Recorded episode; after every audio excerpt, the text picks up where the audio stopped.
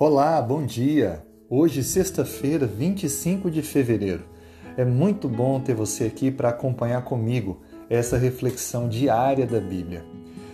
O nosso estudo de hoje vai concluir a lição 9. É um estudo adicional. Durante esses últimos dias, aprendemos um pouquinho mais sobre Jesus, o sacrifício perfeito. Entendemos que o sacrifício de Cristo foi necessário para pôr fim a tudo aquilo que era feito com relação ao santuário terrestre. Todas as ofertas eram apresentadas, elas apontavam para Jesus, o Salvador. O sacrifício de Cristo foi perfeito em cada detalhe. Aprendemos também que a purificação do santuário do céu acontece porque os nossos pecados estão registrados no livro que está no céu. E Cristo então vai apagar esses pecados ao nos ofertar o perdão. Quando confessamos os erros, nos arrependemos, ele então limpa o registro de nossos pecados e nos dá a salvação. Aprendemos então que o custo de tudo isso foi a cruz do Calvário. Jesus então morreu da forma pior possível, como um maldito na cruz. Ele assumiu, na verdade, aquilo que era próprio para mim e para você. Por isso que ele oferta para nós o perdão, porque ele tem autoridade por ter pagado o preço. Aprendemos que o caráter de Deus é justo e bom. Deus ele salva todos, não importa quem seja, aonde viva, a idade, o conhecimento que tenha, todos que aceitam pela fé a salvação a recebem.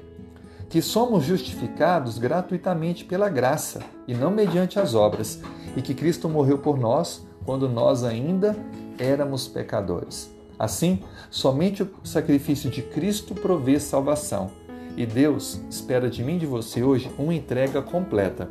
Eu leio com você o que está em Hebreus capítulo 13, versículos 15 e 16. Por meio de Jesus, pois, ofereçamos a Deus sempre sacrifício de louvor, que é o fruto de lábios que confessam o seu nome. Não negligencieis igualmente a prática do bem e a mútua cooperação, pois com tais sacrifícios Deus se compraz. Veja que Deus espera de mim e de você a entrega do nosso coração diariamente. Esse é o sacrifício que Ele espera. Nenhum outro diferente diz.